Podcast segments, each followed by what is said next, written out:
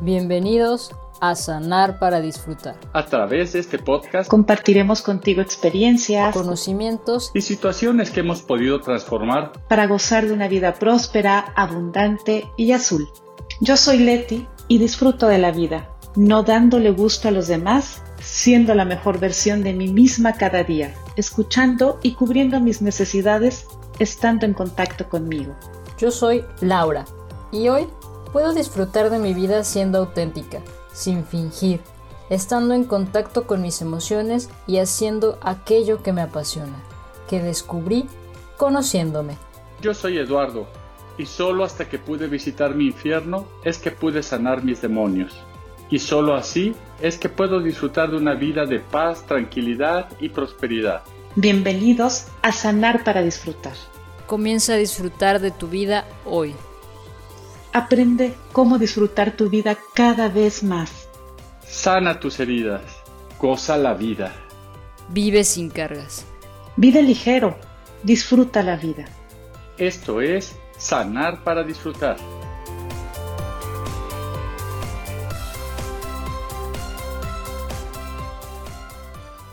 En el episodio pasado estuvimos platicando de la resiliencia y seguramente recordarás que hemos también hablado del tema que hoy tenemos para ti.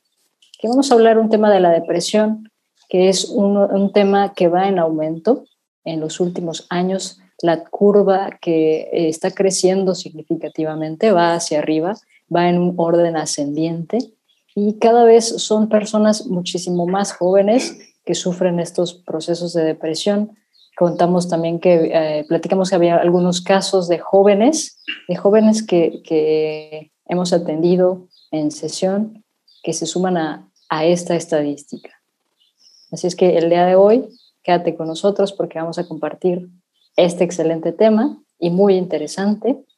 Y para ello están con nosotros Leti. Hola Leti, ¿cómo estás? Hola Laura, hola Eduardo y quien nos ven y nos escuchan. Es un placer estar para mí y estoy interesada en este tema porque sí, a mi consulta han estado llegando muchos casos de depresión. Así es que no te lo pierdas, vamos a entrar en este interesante tema. Gracias, Leti. También nos acompaña Eduardo. Hola, Lalo, ¿cómo estás? Hola, mucho, muy contento este, y mucho, también mucho, muy contento por hablar de este tema. Me parece fundamental que que la gente pueda escuchar una opinión diferente acerca de lo que es la depresión. En algunos momentos, en mi caso, hablaré de la depresión y de la ansiedad, porque me parece que son dos trastornos importantes eh, actualmente, ¿no? Y como bien dicen, eh, ustedes actualmente eh, estamos atendiendo, o al menos en, yo en lo personal he estado atendiendo muchos adolescentes con temas de depresión. Entonces, este, vamos a platicar de ello, vamos a ver qué, cuál es este enfoque que le damos desde la parte psicoterapéutica de cada uno de nosotros tres. Bienvenidos todos y espero que disfruten este episodio. Muchas gracias, Lalo, muchas gracias, Leti. Bienvenidos a, este episodio.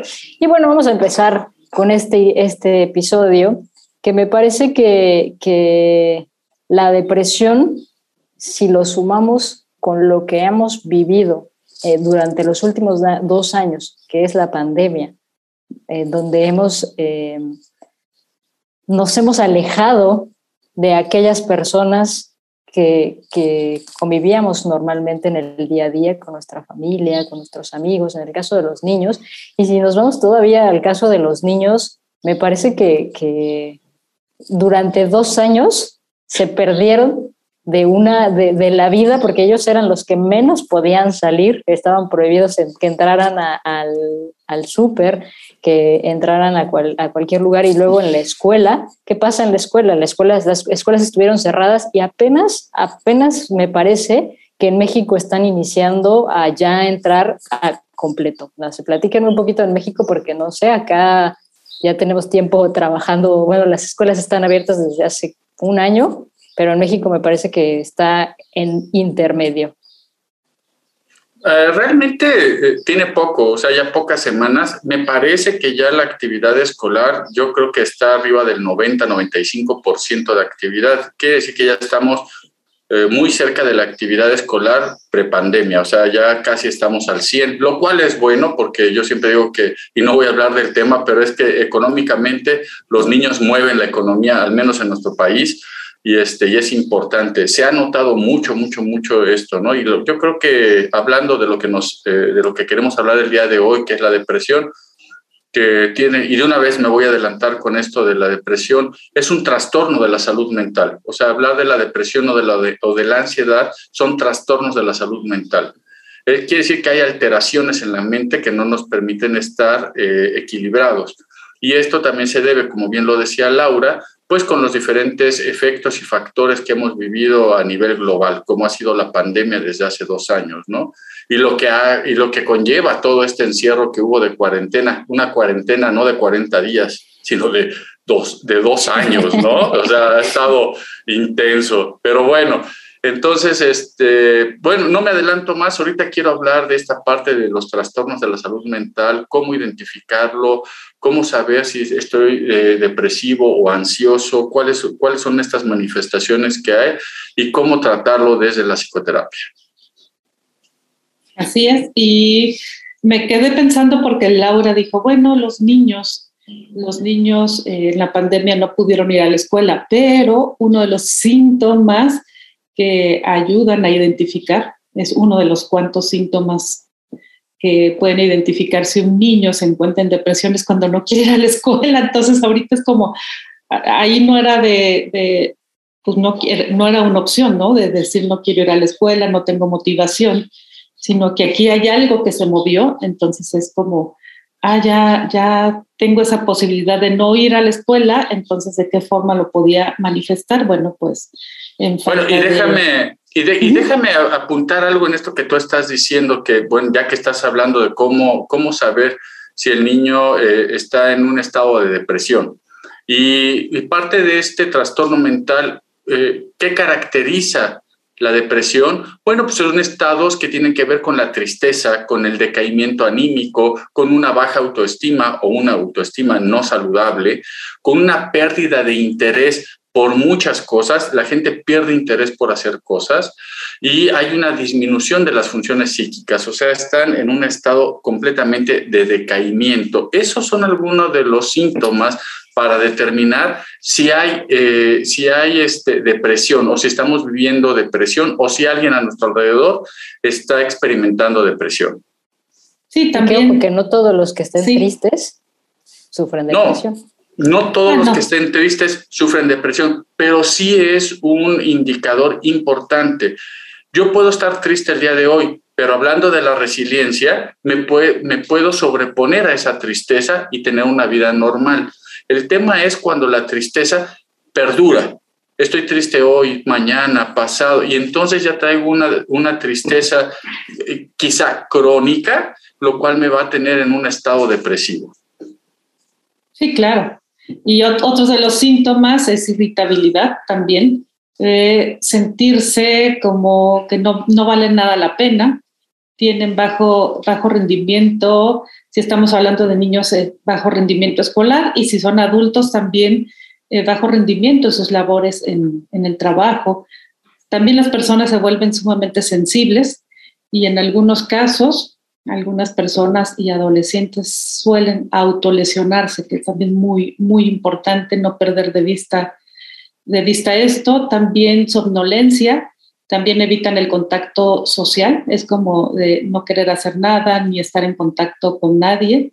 Entonces, bueno, ahorita que estamos hablando de esos síntomas y los estás escuchando, eh, puede ser que tú o alguien muy cercano o algún familiar, también un hijo, un hijo adolescente también. Entonces es muy importante, pierden interés en sus actividades. Si antes le gustaba el fútbol, probablemente ahorita ya ni siquiera eso lo motive, entonces eso puede ser como un foco rojo que se puede estar prendiendo. Dificultad también para moverse. El, cuerpo no tiene la suficiente energía para moverse y esto es real. Ah, la semana pasada decíamos como con un échale ganitas, no, el échale ganitas no, no, no va a funcionar. La persona necesita de un acompañamiento. ¿Por qué? Porque su, su, como su cuerpo va a estar apagado. E incluso las facciones del cuerpo van a ser, eh, normalmente va a caminar despacio, sin que se escuchen sus pasos y sobre todo caminar casi siempre viendo hacia los pies. Estos son, son unos indicadores también a, nivel del cuerpo que puedes ir viendo de, de, las, de una persona que puede llegar a tener depresión. Sí, importante todos estos síntomas, factores que están ustedes hablando, pero algo que yo quiero puntualizar es esto porque en ocasiones la gente lo confunde. Un estado depresivo o un estado de, de ansiedad no es una enfermedad.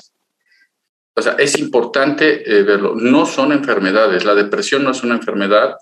La ansiedad no es una enfermedad.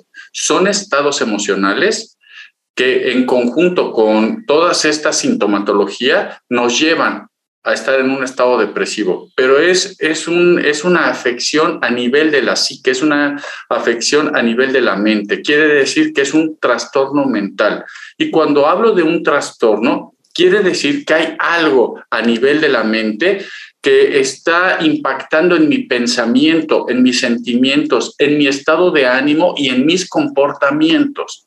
Eso es importante voltearlo a ver. No es una enfermedad como tal porque no está relacionada con, una, con un órgano en especial sino como hay un trastorno a nivel mental, bueno, entonces las personas van a impactar pensamientos, estados de ánimo, sentimientos y comportamientos. Derivado de estos es todo lo que nos ha comentado Leti y Laura. Por ejemplo, algo que a mí me parece, eh, yo creo que el principal síntoma tiene que ver con lo que decía Laura, la forma en cómo me expreso físicamente al mundo, sin ánimo, sin ganas. ¿Cómo estás? ¿Bien? Pero sí hay un estado de ánimo de decaimiento combinado ya con esta alteración que nos dice Leti, tristeza, desgano, apatía, me lastimo, me causo daño.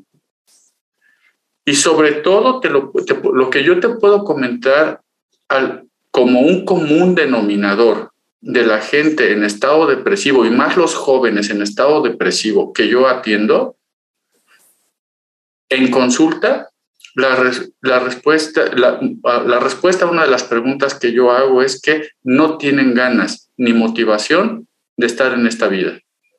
Impresionante, ¿no? ¿Qué opinas, Leti? Eh, yo opino que también es importante que estás, si estás escuchando esto y a lo mejor dices, no, yo no, pero a lo mejor alguien muy cercano a ti, un amigo, un familiar, un hijo, es, es importante que aunque no lo sintamos esa tristeza, es importante voltear a ver, porque es, es una realidad lo que están sintiendo. Yo tengo pacientes en donde eh, uno de sus eh, grandes retos a enfrentar ni siquiera están ya tan preocupados por lo que están sintiendo, sino en que les crean. Por ejemplo, si es un adolescente, es que mi mamá no me cree, es que mi, mi papá no me cree, eh, él échale ganitas, o ay, eres un exagerado, este, levántate, este, ¿Por qué no te sientes bien? Entonces es muy importante también sensibilizarte porque estos síntomas sí son reales. Eh, son también alteraciones de, alteraciones de sueño, falta de energía, pérdida de interés. Entonces no es que ellos quieran serlo así, sino es que algo están pasando. Este trastorno en las emociones hace que estén sintiéndose de esa forma no es una exageración, sino que es importante que te sensibilices ante esto que está sucediendo y tal vez una forma es no tanto de empatizar, sino acercarte, que sientas tu apoyo, qué es lo que estás sintiendo, qué puedes tú hacer para poder ayudar a esa persona. Entonces, bueno, es súper importante que puedas poner eh, sensibilidad ante esto. Te lo digo porque yo acompaño a adolescentes y una de sus mayores preocupaciones es que no le creen. Entonces es importante mencionar esto. Sí, y, yo nada más, antes de dar la palabra a Laura, lo que quiero puntualizar en esto que dices es, y no es tanto que los papás no le crean porque no le quieren creer al hijo, sino porque los papás mismos no están preparados para atender un caso de depresión en un ser querido. Entonces, lo que hacemos los papás es échale ganas, vamos, ánimo, anímate, porque no sabemos los papás qué hacer. Entonces, eh, yo más que, ah, y me ha tocado trabajar con los papás, es, es que no quiero verlo con lástima, es que no quiero este, sumarme a eso. Y entonces terminan motivándolo o tratándolo de motivar a él o a ella, pero de una manera que no están logrando el objetivo. ¿Qué opinas, Laura? Yo me quedo con, con esto que, y puntualizarlo, que, que no es una enfermedad, aunque a veces necesita de tratamiento médico. Sí, sí, sí, sí, de acuerdo. Entonces es importante no, no perder de vista que, uh, que, que, que, como bien lo dijiste, no es una, una afectación en, en, la psique. Entonces hay veces que pasa algo en el cerebro y, esto se tiene que tratar con, con medicamento para eh, acompañado con la terapia, porque si no, eh, eh, como no hay una solución a nivel, eh, eh o no, no, es hormonal a nivel eh, físico, no, no sana en la, en la, parte física, las emociones, si solo trabajas las emociones, hay ocasiones en que no solo funciona así, por eso es importante ir de la mano de los dos. Sí, y esto lo atiende, si tú estás escuchando esto, nos estás viendo, eh, esto que nos dice Laura y que bien lo puntualiza, tiene que ver con que acuda esta persona a un tratamiento con un psiquiatra, porque el psiquiatra es el único de los expertos en salud mental, o sea, el psiquiatra, el psicólogo, el psicoterapeuta, el psiquiatra es el único experto en salud mental que está autorizado por la ley a eh, extender una receta médica. Y sí, efectivamente, algunos fármacos eh, nos van a ayudar y van a ayudar a la persona que está viviendo en un estado de depresión con algunos antidepresivos a acelerar su sistema nervioso. ¿Para qué? Para sacarlo de ese estado de letargo. Con medicamentos lo va a levantar de alguna manera para poderlo hacer. Y como bien lo dice Laura, tiene que ser acompañado de la mano de un psicólogo o un psicoterapeuta que pueda ayudarte a salir del hoyo emocional en el que te encuentras.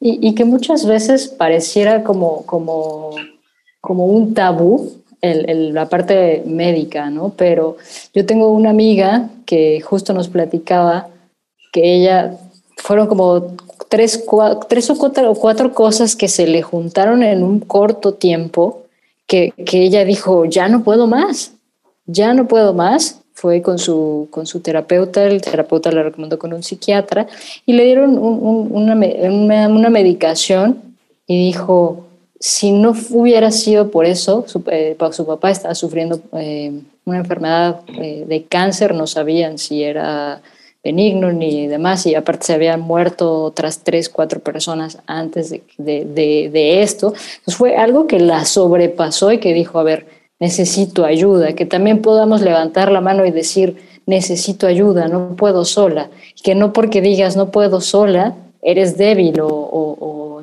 no, no, tienes la suficiente, la suficiente resiliencia, como decíamos en el podcast pasado, de ir hacia adelante.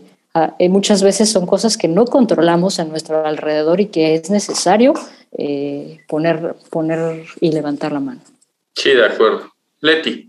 Sí, estaba, eh, cuando hablaron de la medicación, sí, efectivamente eh, iba a comentar que solamente un especialista este, en psiquiatría puede ser quien te recete ese medicamento, ya lo mencionaron, eh, solamente para puntualizar que ese medicamento ayudan a que tengas un equilibrio químico normal en esas partes del cerebro que tienen que ver con las emociones, que son las emociones las que te se desordenan todas y es las que te hacen sentir con esos síntomas. También algo de lo que me he encontrado en consulta es, ¿y qué pasó con tu medicación? Me, dicen, ya tengo un diagnóstico, este, empecé a tomar medicación, me sentí muy bien, pero me insistían en terapia.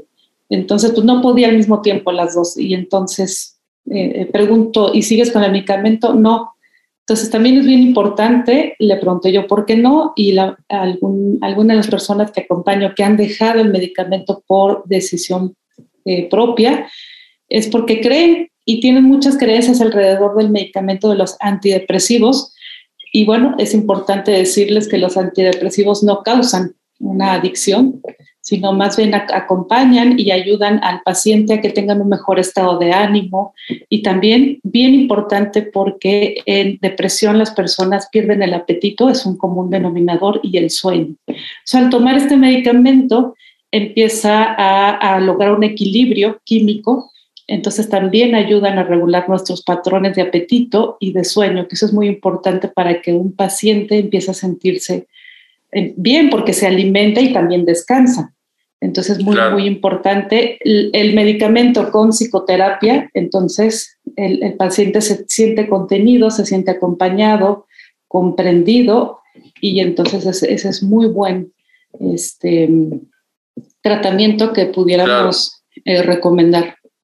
Y, y ahorita que está diciendo Leti esto, yo te quiero decir, la psicofarmacología es una área de la farmacología que está enfocada en este tratamiento por medio de algunos eh, fármacos que tiene que ver con la mente. Ahora, todo esto, eh, hay muchos fármacos ya eh, para atender todas estas cuestiones de depresión o ansiedad, que son medicamentos de última generación.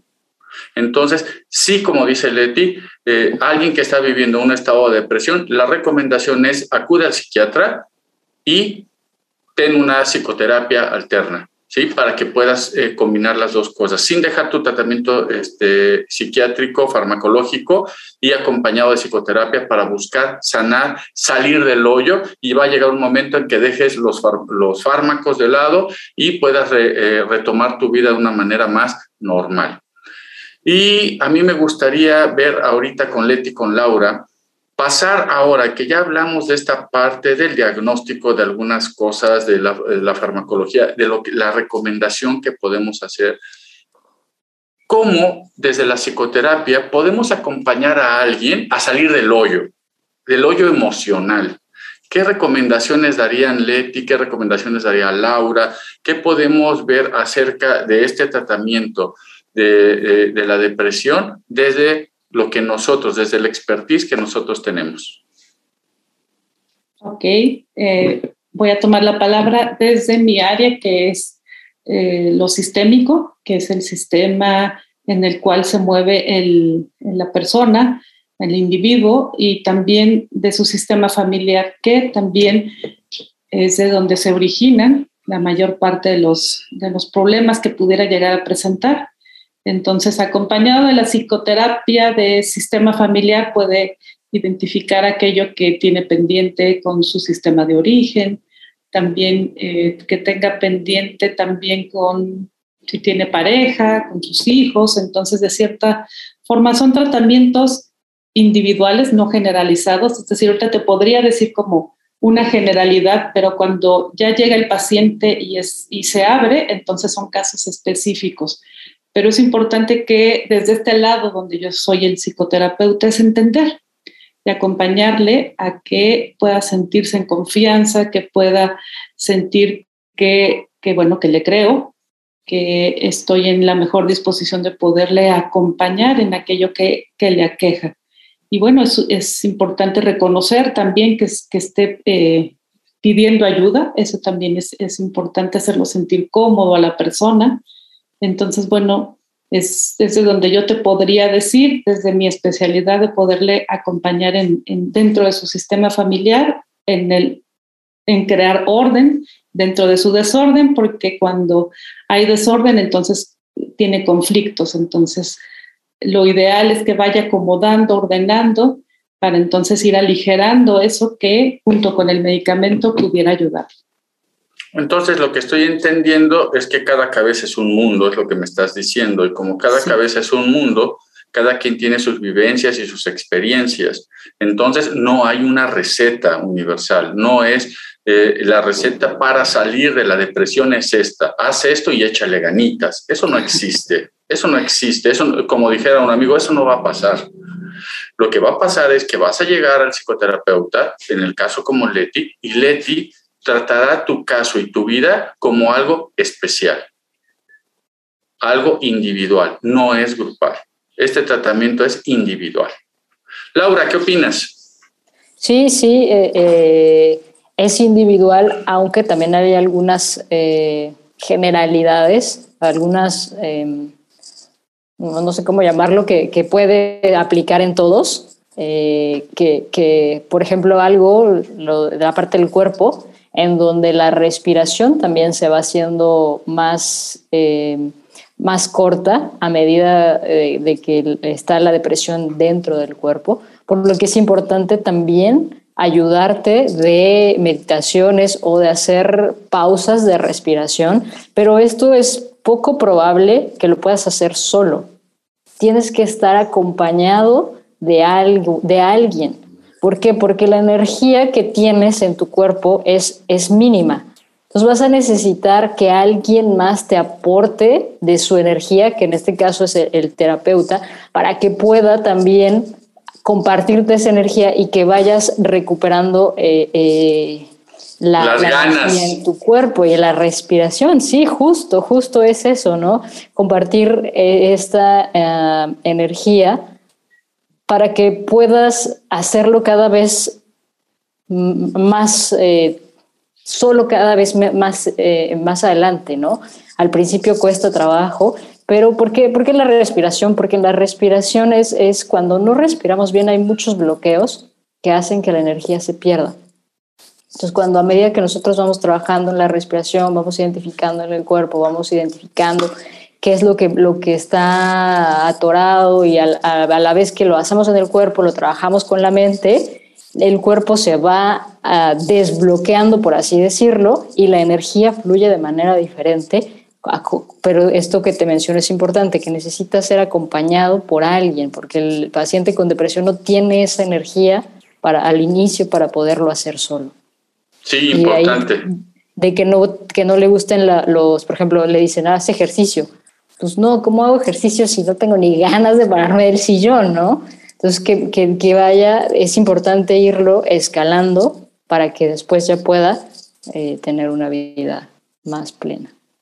Lo importante, tú que nos estás viendo y nos estás escuchando, es que veas esto que eh, en este momento. Por un lado, una terapeuta familiar sistémica nos dice, oye, hay que buscar orden en todo tu desorden. Eso es lo que nos dice una terapeuta familiar sistémica. Luego, una terapeuta que tiene que ver con la parte psicocorporal nos dice, aguas, la energía, debes de tener energía para, para poder este, salir adelante y, dar pasos más firmes. Entonces, es una combinación. Ahora, te lo voy a decir yo desde mi expertise, que, en qué me enfocaría yo en los temas de depresión y qué es lo que trabajo.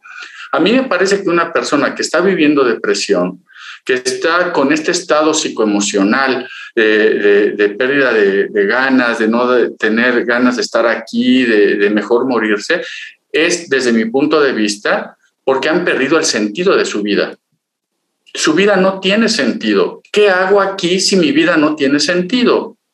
No saben para qué están aquí, qué hacen aquí. O sea, ¿qué? O sea, no le encuentran sentido a estudiar, a trabajar, o sea, me da lo mismo estar o no estar.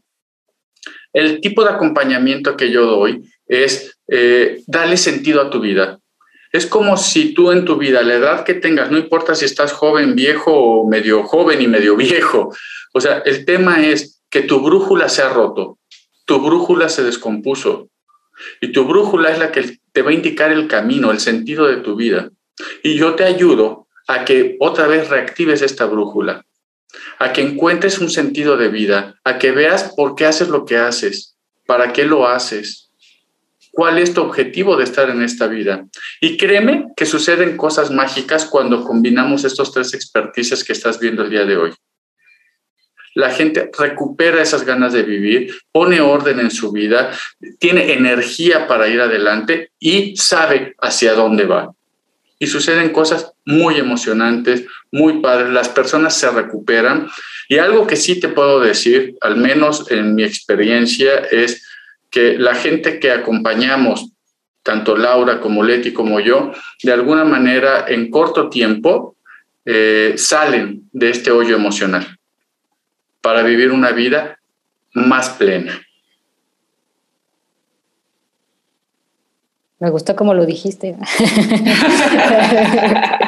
sí, la verdad es que, bueno, en conjunto eh, con los tres expertices, como dices, bueno, es algo eh, complementario que pudieras recibir. Entonces es, es, es, importante que bueno, eh, hago este movimiento es de que puedas sentirte contenido, no solamente con la medicación o solamente con la psicoterapia y qué tipo de psicoterapia, sino bueno, entonces puedes encontrar un acompañamiento a tu diagnóstico con medicación y con psicoterapia desde diferentes este, expertices. Entonces, bueno, es, es, es una buena eh, opción que, que, te ofrecemos y que está a tu disposición en el momento en que tú, que tú lo decides. A veces ni lo puedes decidir, pero si estás escuchando esto y algo te está vibrando, te está latiendo, te está moviendo, pues probablemente sea este el momento. Sí, quizá yo iba a decir esto también, ¿no? Que no, a lo mejor hoy no, no estás en una depresión, o sea, te, has identificado que por los síntomas que te hemos eh, mencionado, que no hay una depresión, pero que quizás sientes que tu vida puede estar más plena y, y, que a lo mejor a veces que estás triste y no entiendes ni por qué estás triste y que a veces sí la resiliencia te ayuda a ir hacia adelante, pero otras veces vuelves a, a, a otra vez a caer y, y, que estás en, esa, en ese como círculo de la rata, así me lo imaginé como el, el hámster corriendo, o sea, que también puedas acercarte, que no, que, no, que no necesariamente porque no tengas depresión, no quiere decir que no estés bien.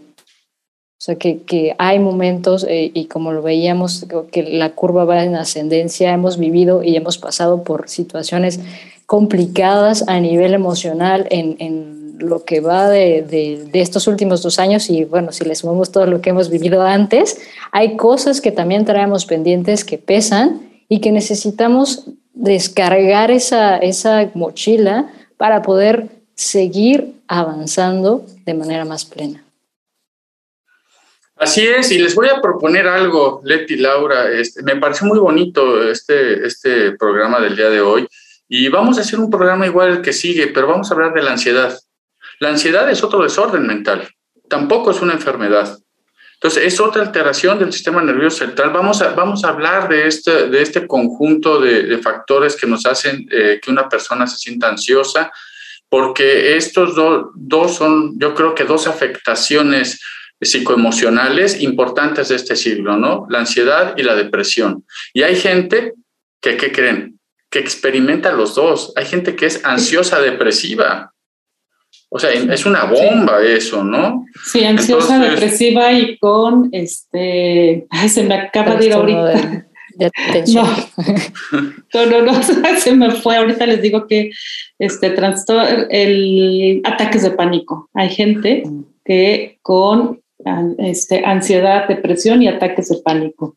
Ya les hablaremos de los ataques de pánico la siguiente vez porque tiene que ver con la ansiedad, pero en la siguiente, en el siguiente podcast, vamos a estar viendo esta parte de la ansiedad. Así como vimos, creo que no sé si quieren ustedes apuntar algo más acerca de la depresión. Me parece que está eh, muy interesante, muy completo esto que hemos dicho el día de hoy. ¿Alguien quiere apuntar algo más? Sí, yo por último, que es, es lo aprendí reciente, es que la depresión es la cuarta eh, causa principal de la discapacidad entre adolescentes y también adultos. Wow. Eso es la cuarta principal, causa principal. Y bueno, ahorita que vamos a hablar de ansiedad, también me, me acuerdo que ocupa ya sea la novena o la décima posición en cuanto a las causas que también llevan a los adolescentes y a los adultos a incapacidad, la ansiedad. Entonces, de hecho, bueno, se prevé que en menos de 10 años sea la primera causa de, de discapacidad en, para los empleados, en los empleos,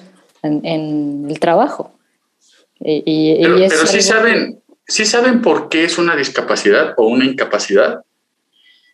Sí, porque, no, no, Bueno, sí, adelante, Laura. No, adelante, Leti, adelante. Porque no pueden hacer nada, no, no sienten ánimos ni de levantarse, si no han dormido, entonces tampoco están este, atentos, no están focalizados. No pueden y llevar una la vida. Capacidad. Ajá. Pierden la No. capacidad. Sí, no pueden llevar una vida eh, sana para ellos. Entonces, por eso se, es, es, considerado como una incapacidad, ¿no? Entonces, es importante verlo porque una persona que vive ansiedad o depresión está discapacitada. y es importante verlo y es importante de alguna manera, si te servimos de referencia, aquí estamos para tocar estos temas en consulta privada. Eh, Laura, ¿tú quieres decir algo? Y que, que, esto, o sea, que, que va en aumento, pero no quiere decir que no se pueda hacer nada de antes de que te, que te diagnostiquen la depresión. O sea, hay, hay, hay, que eh, prevenir llegar a la, a la, depresión y una de las maneras en las que puedes prevenir es trabajando eh, emocionalmente, trabajando, asistiendo a terapia, eh, conociéndote más y esto te puede ayudar a prevenir llegar a un, a un cuadro depresivo o que si llegas puedas salir muchísimo más rápido de lo que, de lo que si no lo hicieras. Y ahí aplicas lo del programa pasado, ser resiliente qué tan rápido te adaptas a situaciones adversas, ¿no? Y eso te va a ayudar para que no estés en un estado depresivo. Y está genial. Pues por mi parte yo les agradezco mucho. El día de hoy siempre disfruto esto, pero eh, me gustó mucho el día de hoy todo este tema. Les agradezco a Leti Laura. Yo me despido de ustedes. Yo soy Eduardo Sánchez. Si en algo te puedo servir, no dudes en, en buscarme. Mis datos están en la página de Ledusco y Laura ahorita nos va a apoyar a decirnos las redes sociales. Muchas gracias a todos y nos vemos la próxima semana. Así es, muchas gracias, gracias Lalo. Yo soy Leti Trujillo y yo eh, es un placer para mí estar en estos, en estos podcasts, en, estos programas grabados y espero que todo lo que aportamos desde nuestra experiencia pueda serte útil y que puedas ponerlo en práctica. Y yo también estoy eh, para ti. Eh, ahí están mis datos y te dejo con Laura. Muchas gracias. Muchas gracias, Lalo. Muchas gracias, Leti. Y mi nombre es Laura, Laura Chávez. Eh, también para lo que necesites, muchas gracias por escucharnos. Sabemos que tu tiempo es valioso. Gracias por estar ahí. Y recuerda también que estamos en nuestras redes sociales, en Ledusco Life Center, nuestra página web www.ledusco.com.mx. Ahí están todos los programas que ofrecemos y lo, que hacemos para que puedas sentirte acompañado en cualquier área de tu vida. Y también nuestro Facebook es Ledusco Life Center, nuestro Instagram Ledusco y nos vemos en el siguiente capítulo. Muchísimas gracias y que tengas un excelente día.